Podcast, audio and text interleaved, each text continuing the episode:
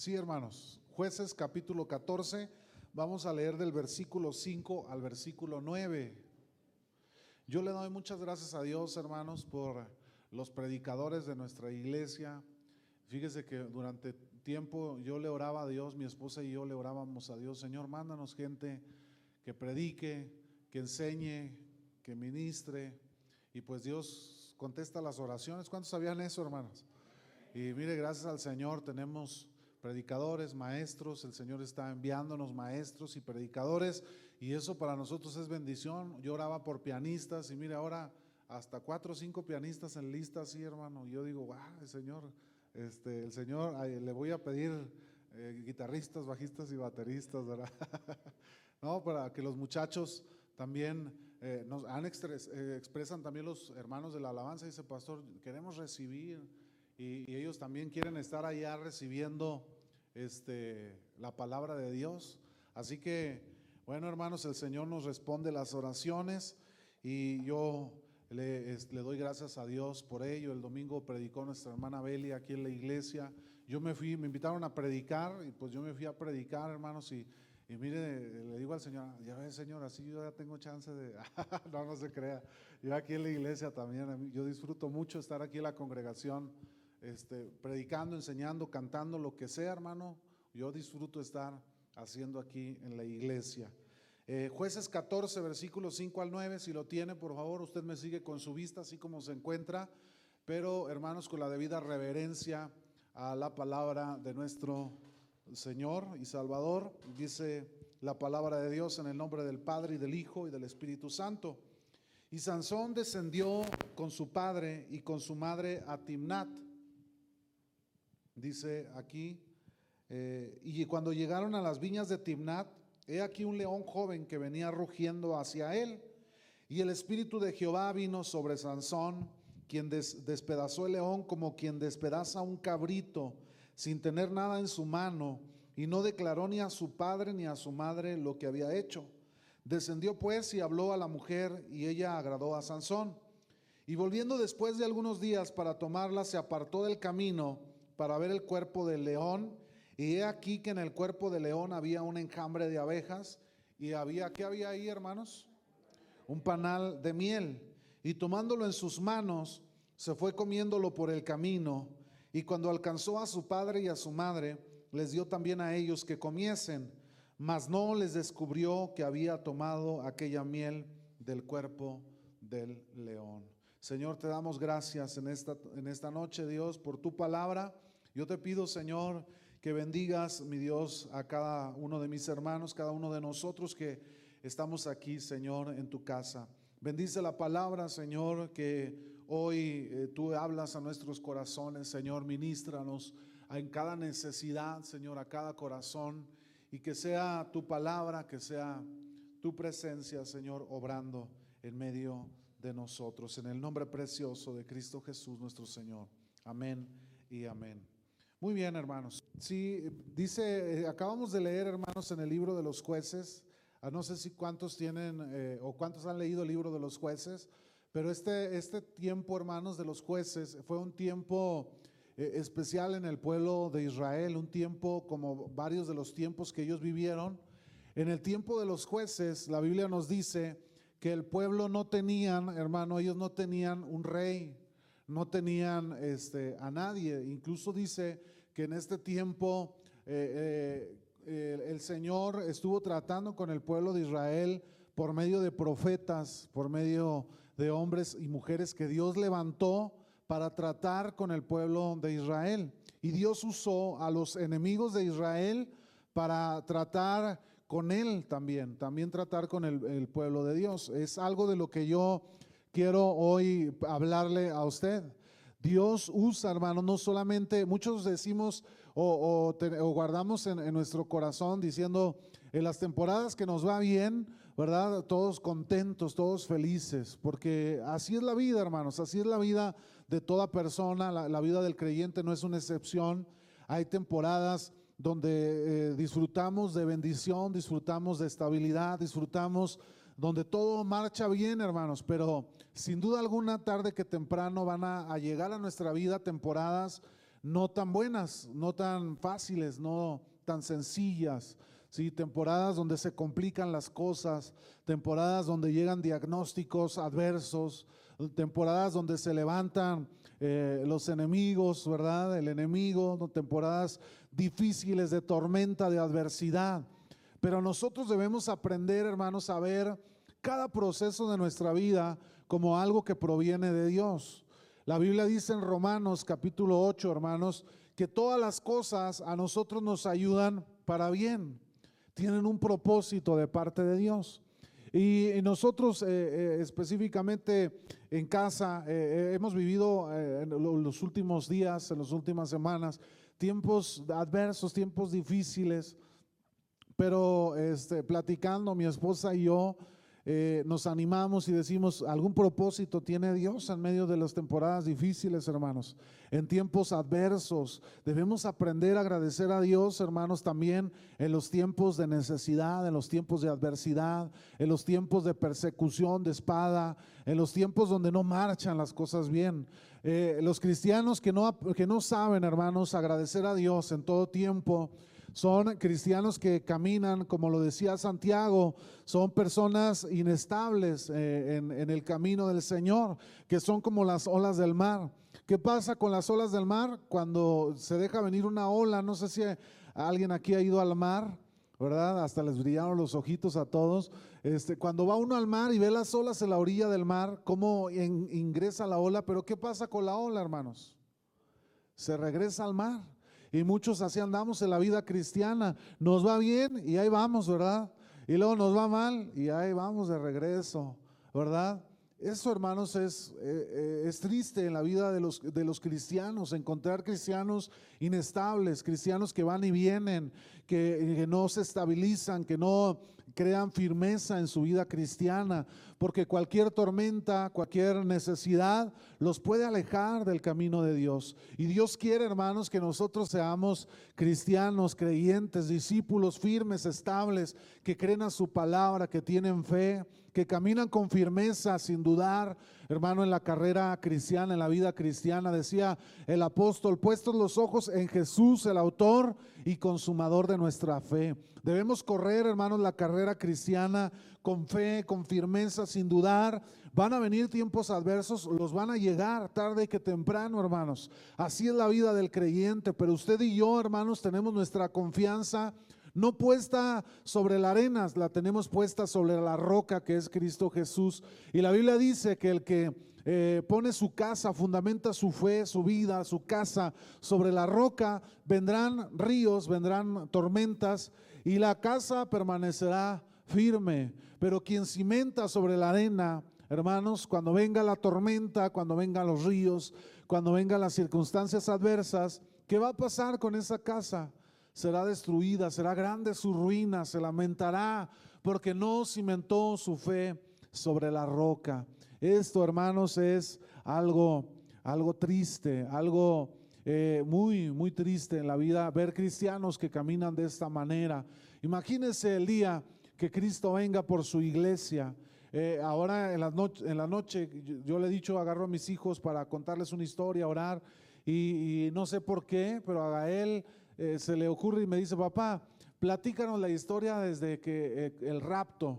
Y ahí me tiene, una noche les platico el rapto, el otro les platico la gran tribulación, y luego la siguiente noche les platico el tribunal de Cristo, y ahí me traen, y ahora qué sigue, papá. Y, él me dice, oye papá, entonces al rapto se van a ir solamente los que creen en Jesús. Hermano, eh, esto es algo que debemos, eh, que debemos tener siempre guardado en nuestro corazón.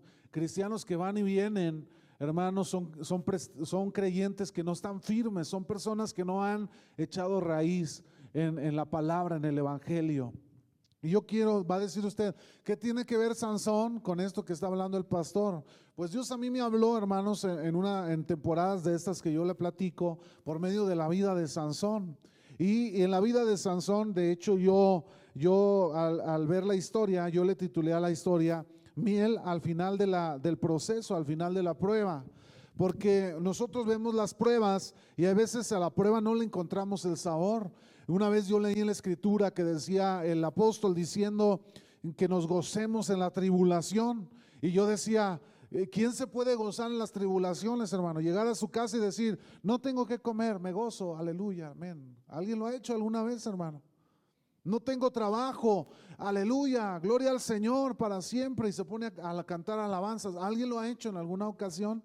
Hermano, cuando uno vive eh, en el Señor, uno aprende a encontrar gozo, alegría, encontrar refugio en medio de cualquier tribulación y angustia. Y la palabra de Dios lo dice, que nos gocemos en medio de las tribulaciones. Los procesos, hermano, debemos encontrarles el sabor que el Señor eh, eh, eh, pone en medio de cada una de las pruebas y procesos de nuestra vida. Porque toda prueba que llega a nuestra vida, todo proceso, hermano, tiene un propósito. ¿Sí sabía usted eso? Todo creyente. Por eso el apóstol decía que todas las cosas nos ayudan para bien a los que conforme a su propósito hemos sido llamados.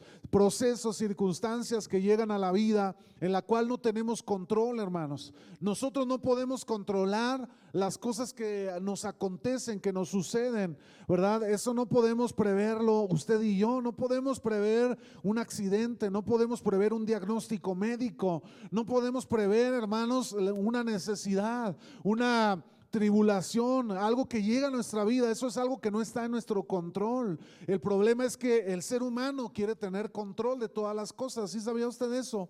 Cuando nos sentimos que no tenemos el control, sentimos inseguridad, incertidumbre y, muchos o la mayoría, a nadie le gusta vivir en incertidumbre, pero la palabra de Dios nos llama a confiar en Dios. Cuando las cosas se salen del control de nuestras manos, hermano, usted y yo debemos eh, ir a Dios, doblar nuestra rodilla, buscar a Dios, buscar al que tiene el control de toda circunstancia. Usted y yo podemos perder el control, pero Dios nunca va a perder el control de nuestras circunstancias. Dios tiene todo en control, hermano, todo lo que le acontece. Usted puede decir, pero qué bueno puede haber en medio de la prueba. Yo le puedo decir, hermano, que en medio de la prueba, al final usted va a poder disfrutar de la miel que la prueba trae, el proceso trae la vida del creyente. La Biblia dice que Sansón, hermanos, iba camino. Eh, en el versículo 5 dice que Sansón descendió con su padre y con su madre. Iban a, visitar una mujer que a Sansón le había agradado, gustado y que quería, eh, como por así decirlo, pedirla para ser mujer de Sansón.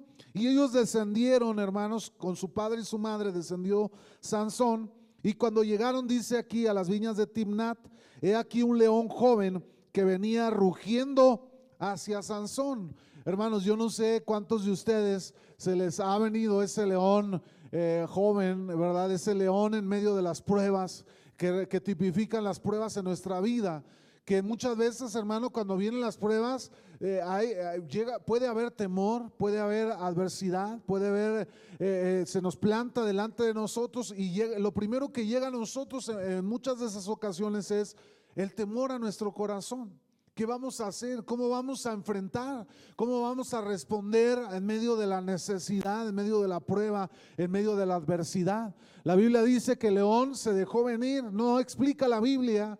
Eh, de dónde eh, simplemente dice apareció y se dejó ir contra Sansón, aquel león. Hermanos, van a venir pruebas a nuestra vida tarde que temprano, yo se lo decía hace un momento, van a venir procesos a la vida del creyente, pero eso no es de extrañarse. Es una mentira si usted llega a escuchar a decir que si usted es cristiano, usted no debe de enfrentar necesidad ni pobreza, ni, ni debe, hermano, eso es una mentira. Nosotros somos seres humanos. La Biblia dice que Eliseo murió de una enfermedad física. El profeta de Dios que sanaba enfermos, el profeta de Dios que eh, eh, hizo que el criado, por medio de una oración, su criado viera el ejército del fuego. Ese profeta de Dios que hizo grandes milagros que Dios usó, murió de una enfermedad en su cuerpo. Los creyentes, hermanos, vamos a vivir lo que este mundo, las inclemencias que, hay en este mundo. Los cristianos también se enferman, los cristianos también mueren, hermanos. Los cristianos también enfrentamos adversidad y procesos. Lo que nosotros sí tenemos garantizado, hermanos, porque Jesucristo mismo nos lo prometió. Él dijo, yo estaré con vosotros todos los días. ¿Hasta cuándo, hermanos? Hasta el fin del mundo. Y lo que nuestra vida, hermano, le da siempre ese sabor y ese sentido en medio de cualquier circunstancia es la presencia de Dios en medio de nosotros. Hace un poco me encontré a un hermano que tenía años que no lo veía ahí en el supermercado eh, estábamos comprando, de repente nos topamos y empezamos a platicar y, el hermano por ahí este, empezamos a, conversar. Eh, eh, el hermano me dice, no tengo mucho tiempo de congregarme, etcétera, hermanos. Y, y yo recuerdo que antes de irnos, yo lo único que le dije, hermano, acuérdese que sin Dios las cosas no van a marchar nunca bien. Hermano, eso debemos aprenderlo. Sin Dios las cosas nunca van a marchar bien. Cuando usted saca a Dios del centro de toda su, de toda su vida, de su corazón, de su familia, de su matrimonio, las cosas no van a marchar bien, hermano. Las cosas empiezan a, fallar, empezamos a fracasar en el camino y empezamos a encontrar, hermanos, la distracción eh, para alejarnos del propósito de Dios. ¿Sí? Debemos encontrar en medio de toda prueba y necesidad los propósitos que Dios, tiene para con nosotros. Dios tiene propósitos para su iglesia como Dios tiene propósitos para usted. Si sabía eso usted, hermano, que usted es una persona, si usted está aquí sentado es porque Dios tiene un propósito con usted.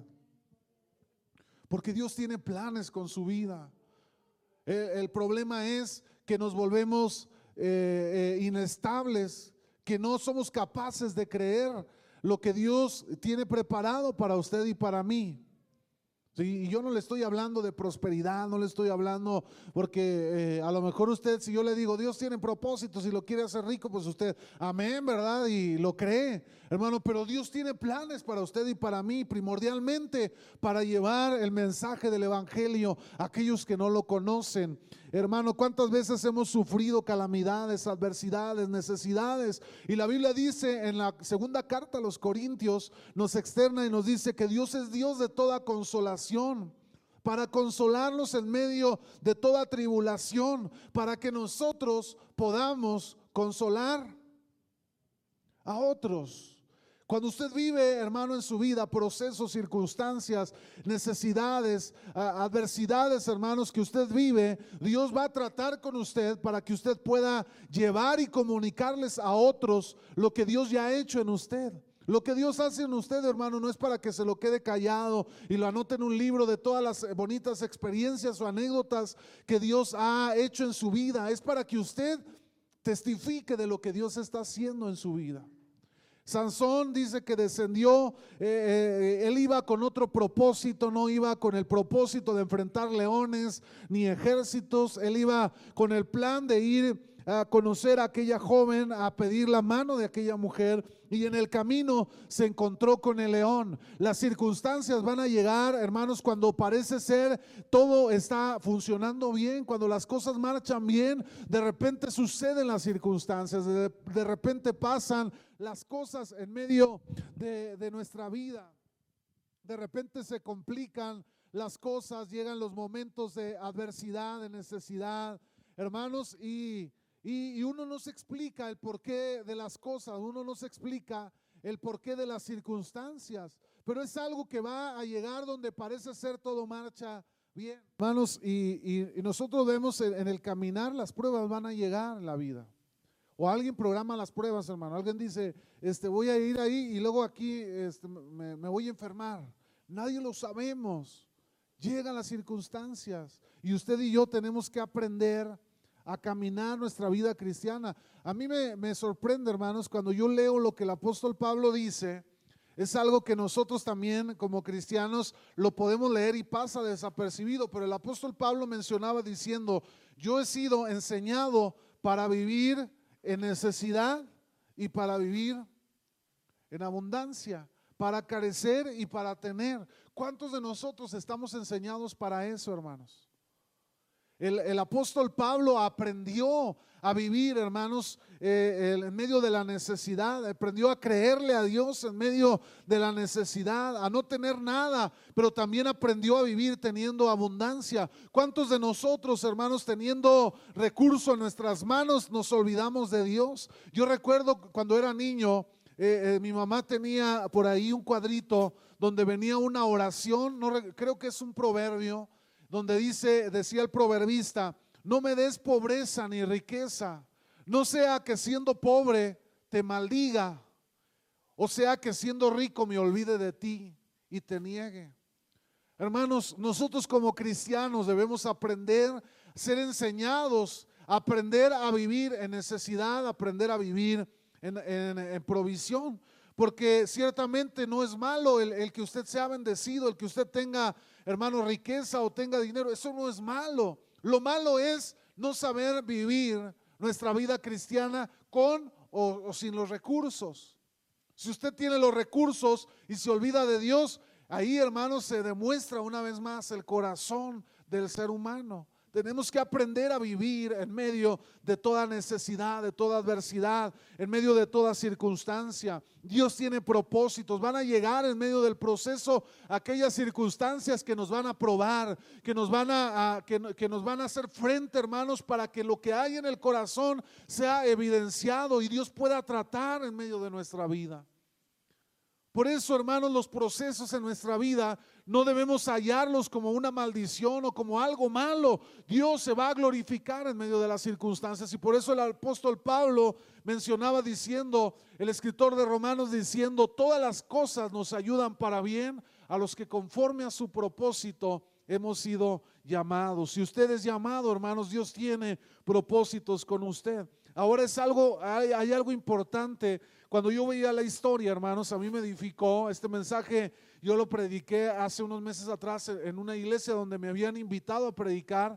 Y, yo meditando en esta semana en lo que nos, ha acontecido, en las circunstancias adversas, y, el Señor hablaba a mi corazón nuevamente a través de este pasaje.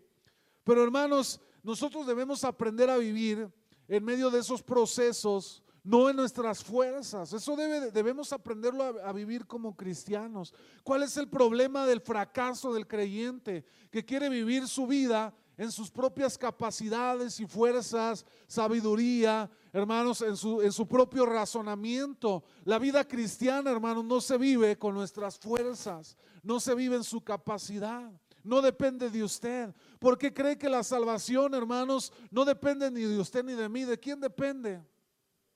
De Cristo Jesús, hermanos, solamente de Él. La salvación, porque nuestras fuerzas no somos, no fuimos capaces de poder, hermanos, salvarnos a nosotros mismos, ni poder hacer algo para poder acercarnos a Dios. Y entonces Dios tuvo que obrar por medio de Jesucristo para que usted y yo pudiéramos tener un canal, una entrada, un puente. Hermanos, nosotros como creyentes debemos aprender que no será en nuestras fuerzas no es por sus capacidades. Usted me puede nombrar todo lo que usted pudiera haber hecho, hermanos. Y a lo mejor si estuviera el apóstol Pablo le hubiera dicho, para mí todo sería eso, todo sería basura. El apóstol Pablo siendo un, miembro del Sanedrín, un hombre culto, un hombre cultivado, un hombre eh, entendido, docto en la ley, él decía, para mí todos los títulos y todo lo que yo pudiera tener en mi vida es basura. Hermanos, no es por nuestra capacidad. Yo he visto, hermanos, porque yo crecí desde que yo vine al Evangelio, yo, Dios me llamó por medio de la música, yo me introduje, luego, luego cuando vine a la iglesia, al mes yo ya estaba tocando en una iglesia, en un altar, y desde ahí yo permanecí en la música, he, estado ahí desenvolviéndome en ese, por medio de esas capacidades que Dios nos ha dado. Y, y hermano, yo he visto músicos enorgullecerse por sus capacidades musicales, como ellos creen que la presencia de Dios va a descender porque saben tocar muy bonito. Y las cosas no son así, hermanos. No son por nuestras fuerzas, no son por nuestras capacidades, no es por lo que hagamos usted y yo. Es por lo que ya Cristo hizo en la cruz del Calvario. Es por lo que Dios ha hecho por usted y por mí. Usted y yo simplemente, hermanos, somos vasos, dice la palabra de Dios, vasos de barro en manos del Señor. Cuando Él quiere, hermanos, nos destruye y nos puede volver a hacer en vasijas nuevas. Así somos usted y yo en la mano del alfarero. No es por su capacidad, no es por lo que usted sepa, es por lo que Dios ya hizo. Hay un pasaje en Zacarías capítulo 4, versículo 6, hermanos. si, quiere ir allá a su Biblia para que lo lea, junto conmigo, Zacarías capítulo 4, versículo 6. Dice la palabra de Dios, hermanos, e, en este pasaje. Entonces respondió y me habló diciendo, esta es la palabra de Jehová Zorobabel que dice, no con ejército ni con fuerza, sino con qué, hermanos? Con mi espíritu, ha dicho Jehová de los ejércitos.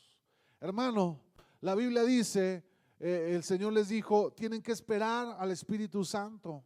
Esperen en Jerusalén, no se vayan, esperen la venida del Espíritu Santo. Hermano, no es con fuerza, no es con espada, no es con nuestras ideas. Recuerdo una ocasión, hermanos, que fuimos a un congreso, nos predicaba uno de los pastores que estaba en ese congreso diciendo, cuando yo llegué a la, a la iglesia, esa pequeña iglesia que empecé a pastorear, en esa iglesia él era licenciado en administración de empresas. Yo llegué y, me puse a tratar de dirigir la iglesia como si fuera una empresa.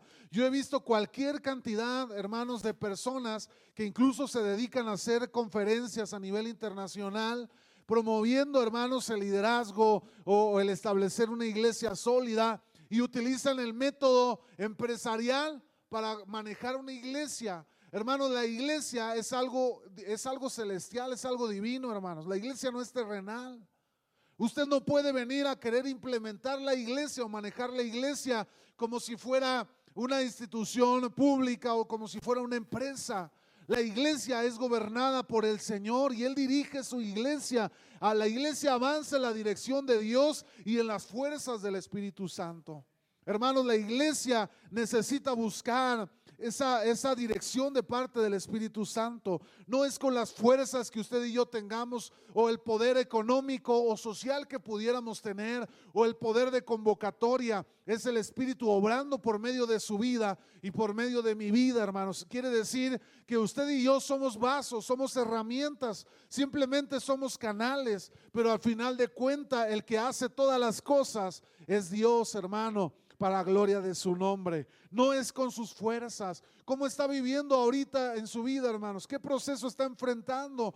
¿Qué necesidad? ¿Qué adversidad? Porque hay veces nos desgastamos queriendo dar soluciones a los problemas. La Biblia dice que cuando vino aquel león sobre Sansón, el Espíritu de Dios vino sobre Sansón. ¿Y qué cree que hizo Sansón? Agarró al león, abrió su mandíbula y lo mató. Pero ¿quién lo hizo, hermanos? Lo hizo el Espíritu Santo por medio de Sansón. El instrumento usado, hermanos, eh, somos usted y yo para acabar en medio, salir con la victoria en medio del proceso, en medio de las circunstancias. Eh, muchos llegamos y le decimos a Dios, Señor, estoy cansado. Yo estos últimos días, yo en de llego a la casa eh, eh, usted sabe que padezco dolores de cintura y llego a la cama y me acuesto, hermanos, en veces al piso y, ya lo que quiero es eh, pedir esquina, dicen por ahí los boxeadores, ¿verdad? Descansar, relajarse en un rato de la actividad. Muchas veces, hermanos, en el proceso, ahí estamos intentando luchar por nuestras propias fuerzas y vemos que las circunstancias se complican y ahí está usted aferrado a querer tomar el control de las circunstancias. Cuando Dios está tratando de decirnos, entrégame el control, entrégame las circunstancias. El Señor está tratando con usted y conmigo, hermanos, en medio del proceso. Nos quiere enseñar a confiar en Dios, a guardar, hermanos, a guardar en Él, a confiar en su presencia a confiar en sus propósitos. La Biblia dice, hermanos, en Romanos 8:37, que somos más que vencedores en Cristo Jesús. Cuando yo entendí, hermanos, este, este pasaje, yo aprendí a, luchar muchas de mis luchas como cristiano, hermano, eh, como el Señor me había enseñado. La Biblia dice que usted y yo somos más que vencedores. ¿Qué significa esto de ser más que vencedor, hermano? Quiere decir, hermano, que usted obtuvo la victoria sin haber levantado un solo dedo. Porque alguien fue el victorioso, Jesucristo. Y Él, sin que necesidad de que usted hiciera algo, Él entregó a usted la victoria. En medio de los procesos que vivimos, hermano, se van a, van a aparecer en algún momento determinado. Pero usted debe de aprender a confiar en Dios.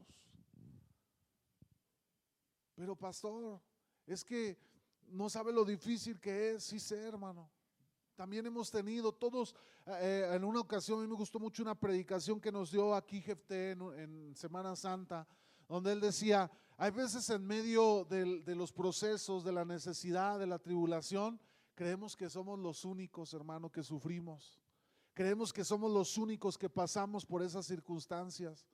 Pero déjeme decirle que no son, no es el único hermano que enfrenta la necesidad. Todos estamos en medio de, de los procesos que Dios trata con cada uno de nosotros.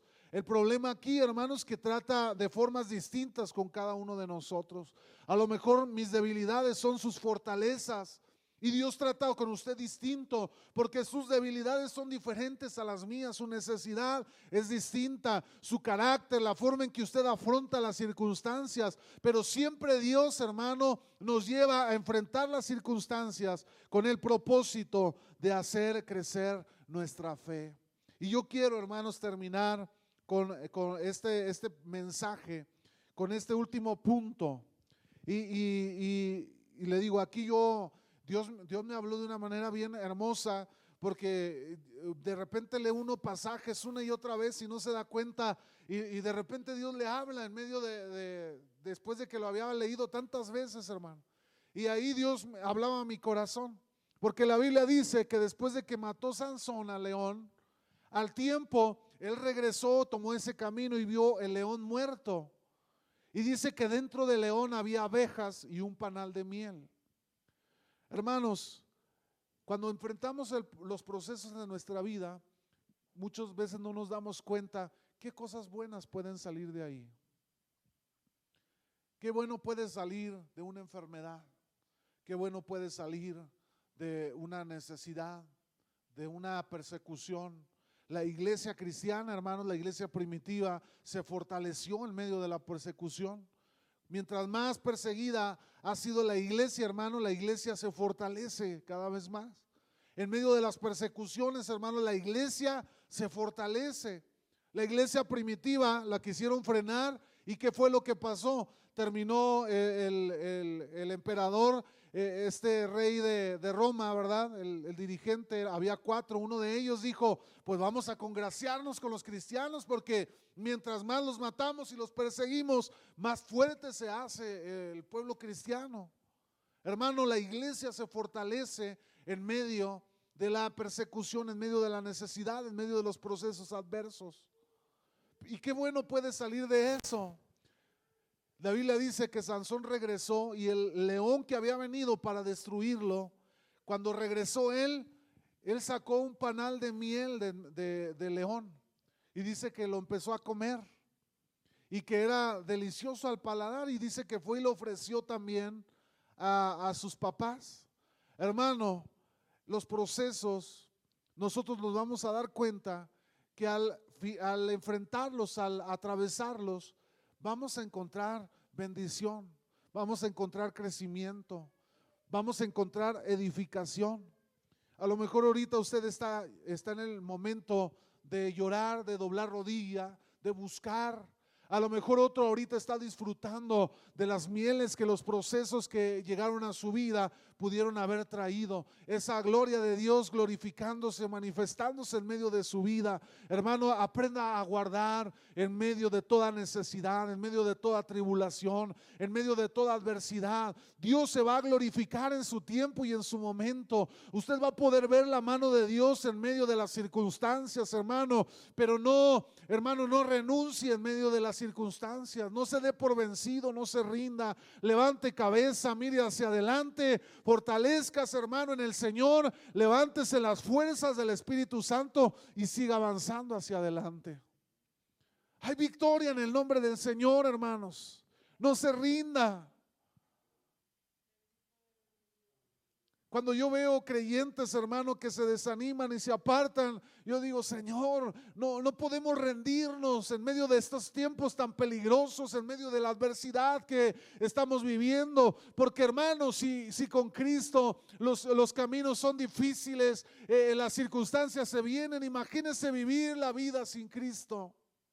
Enfrentar, hermanos, las circunstancias de la vida sin Él, sin una esperanza sin, sin tener la esperanza de ser fortalecidos y guiados.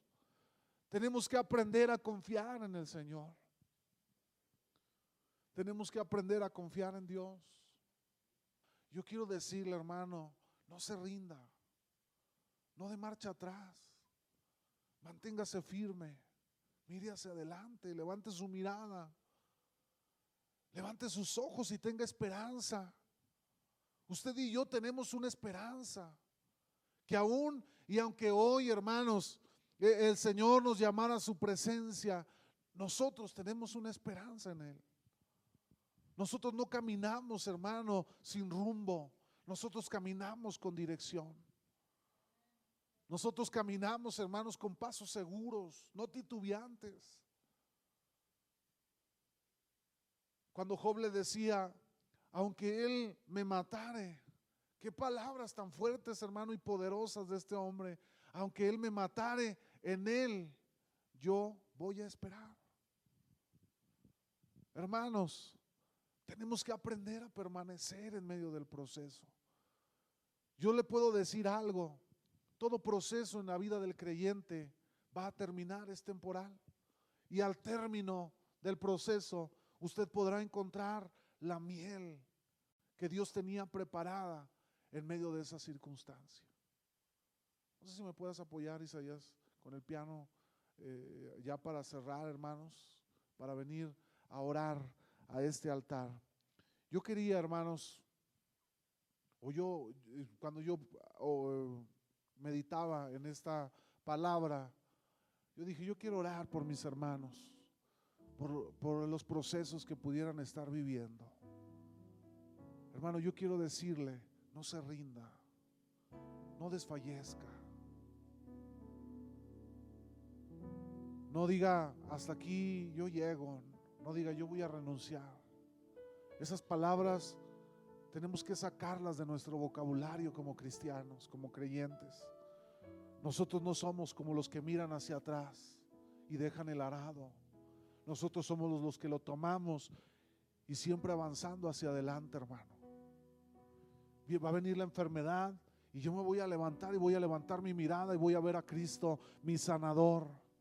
Va a venir la necesidad, hermanos, la carencia, pero yo voy a levantar mi mirada y voy a clamar a mi proveedor, aquel que provee para mi casa, para mi vida, aquel que no me deja desamparado. Van a venir tiempos de oscuridad, de muerte, de adversidad, pero yo voy a levantar mi mirada y lo voy a decir como el salmista cuando expresaba este yo no temeré mal alguno porque tú vas conmigo a mi lado, no voy a desmayar. Hermano, no, no se desanime, no renuncie, no mire hacia atrás, levante su mirada. Tenemos una esperanza en el Señor. A lo mejor es difícil lo que usted está viviendo. Hermano, vaya a, su proveedor, vaya a su sanador, vaya a su castillo, a su torre fuerte. Pero no se rinda. Van a llegar las mieles que vienen al final del proceso. Van a llegar en su tiempo. Y cuando usted, hermano, esté disfrutando de esas mieles, usted se va a acordar del proceso y va a decir, Señor, tú siempre tuviste el control. Cuando recordamos aquellas veces que estábamos en la oscuridad de nuestra habitación llorando, clamando a Dios, y vamos a recordar y a decir, Señor, ahí estabas tú conmigo a mi lado. Siempre estuviste en medio del proceso. No se rinda, no desmaye, siga clamando. Su matrimonio a lo mejor no, no está funcionando, están viendo problemas. No se rinda, hermano. Tenga fe. Créale a Dios, a su palabra. Aférrese al Señor, a su palabra. Y Dios va a obrar cosas grandes en medio de su vida. Él tiene propósitos para usted en medio del proceso. Yo quiero invitarle a que se ponga sobre sus pies. Y yo quiero orar, hermanos, hacer un llamado a este altar, pero yo quisiera orar por aquellos hermanos que se sienten cansados en medio de, algún, de alguna circunstancia que están viviendo. Aquellos que se, se han sentido sin fuerzas, que les han faltado las fuerzas. Aquellos que han pensado en algún momento, eh, les ha cruzado en su, en su pensamiento decir, ¿por qué? ¿Por qué sigo aquí? ¿Por qué, ¿Por qué sigo buscando, hermano? Yo quiero decirle que el Señor tiene propósitos para su vida. Pero me gustaría orar por usted. Yo quisiera saber si hay alguien aquí en medio de un proceso, en medio de un diagnóstico, en medio de alguna necesidad. Si hubiese aquí alguien que necesita un abrazo de Dios, que necesita eh, un abrazo de parte del Señor, que el Señor provea nuevas fuerzas. Yo quiero invitarle a que venga a este altar, salga de su silla un momento, hermano, y véngase aquí al frente. Yo quiero orar por usted. Yo quiero abrazarle en esta noche y levantar una oración por su vida.